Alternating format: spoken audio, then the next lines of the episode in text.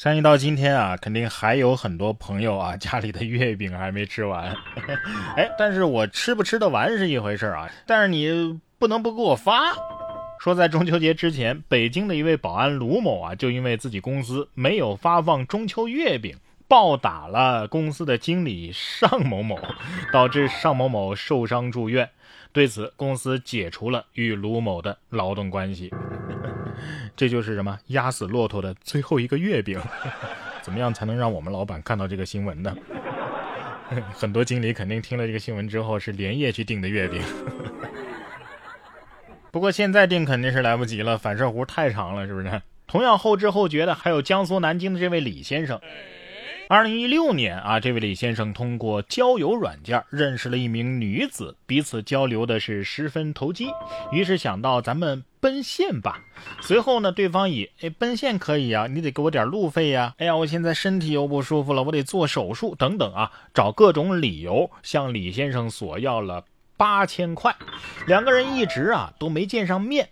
没过多久呢，李先生就发现，哎，我已经被对方给拉黑了。到了五年之后啊，那二零一六年的事儿嘛，今年是二零二一年了。这李先生即将结婚了，手头有点紧，他就想起了这桩旧事，于是到公安机关报了案，希望可以找回这笔钱。目前警方呢也已经立案调查。这是君子报警，五年不晚呢，是不是？所以您这五年是在等什么呢？等利息吗？你是把骗子当银行了呀？警察接到这个案子的时候，肯定在想：我上一次这么无语，还是在上一次。这未婚妻得注意啊！这这李先生喜欢翻旧账，你看到没有？不过甭管时间隔得多久，有缘人总会再相会的。云南曲靖啊，就有一位男子啊，单枪匹马上门见陌生女网友，结果发现呢，嘿，这女子不是去年抢劫过我的吗？你没听错啊，一个女的抢劫了一个男的。当时啊，这男的想逃跑的，结果呢，这女子已经挥舞着大棒。男子一看，哎，不得已把自己卡内的一百块钱转给了这位女子。女子呢，现在因为涉嫌抢劫已经被刑拘。我想知道这女子挥舞的是什么样的大棒，反正我脑海里浮现的是。狼牙棒，一个抢了一百块，一个卡里只有一百块，一时分不清楚到底哪个运气更差。既然同是天涯沦落人，要不你们就在一起吧。这件事告诉我们啊，大家一个人在外面还是要注意安全，安全第一啊，总是没错的。近日，南京高速民警啊就发现了一辆车啊，这这不是很注意安全啊，严重超速啊，于是，在收费站将其给拦了下来。驾驶员表示自己啊车的性能比较好啊，路上呢一直在听歌，以为只超速了一点点。而民警监测到的是，该男子在限速一百公里每小时的这样一个路段上啊，车速达到了一百六十六公里每小时，这超速已经达到了百分之五十以上了，已经是严重的违法行为了。目前该男子被处罚一千块记十二分。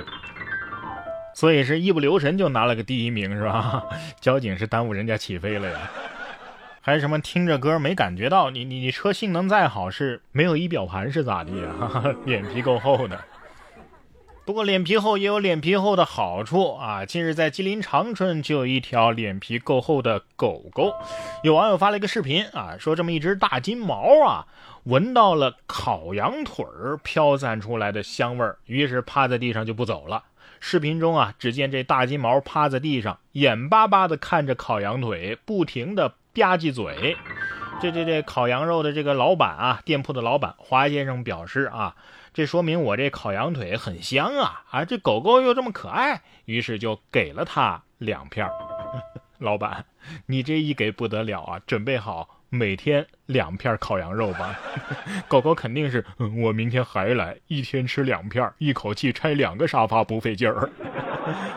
下面这位男子的一系列操作呀，倒是挺费劲儿的。近日在台州临海大洋街道西新村一幢六层的楼房里，一名男子俯身趴在二楼通往三楼的楼梯间，头。钻进了楼梯扶手和楼梯间之间的空隙，现在是进退两难呐。哎呀，应该不是我一个人在想他为什么把头伸到这儿吧？唯一科学的解释是，人是趴在楼梯上的，这楼梯扶手啊是后来装上的。这大哥肯定是好奇心太重了，掰开他的嘴，看看这嘴里有没有灯泡。同样是被困啊，上海嘉定一名男子啊是被困在下水道里出不来了，无奈报警求助。消防员赶到之后啊，清理掉了下水道口附近的树枝，才把男子给拉了上来。那么据其解释，他是来干嘛的呢？来找共享单车的。他看到地图上显示这儿啊有一辆共享单车。他被救出来之后啊，他还在回忆这单车的位置到底是在哪儿啊？所以最后这单车找到没找到啊？那这不是大哥你的错，是平行宇宙的问题，是吧？我以为只有玩游戏找车能卡在地图里呢。关键这是在上海啊，要是在重庆我就可以理解了。在重庆你手机定位没错，但是找不到地方的情况是比比皆是，因为目的地啊可能在你的头顶或者是脚下。接下来要说的这位呢，就不是不小心被困这么简单了，他是主动的准备跳楼。轻生，这是在江苏的南通啊，一位男子张某爬上了十楼天台准备轻生。警方了解到啊，张某今年是二十二岁，徐州人，在装潢公司啊打工。因为拿不出彩礼钱，未婚妻啊要离开他。当天呢，他又联系不到未婚妻了，于是情绪崩溃，是酒后欲跳楼。消防员佯装传递张某未婚妻的电话，趁其不备。将他给抱住救下了。哎呀，小伙子，告诉你一个热知识行吗？不结婚的人也可以活着。你现在是彩礼凑不齐，你要是彩礼凑齐了，房子付不起首付，是不是还要再跳一次呀？这心理素质要是不加以改变，恐怕确实不适合走进婚姻的殿堂。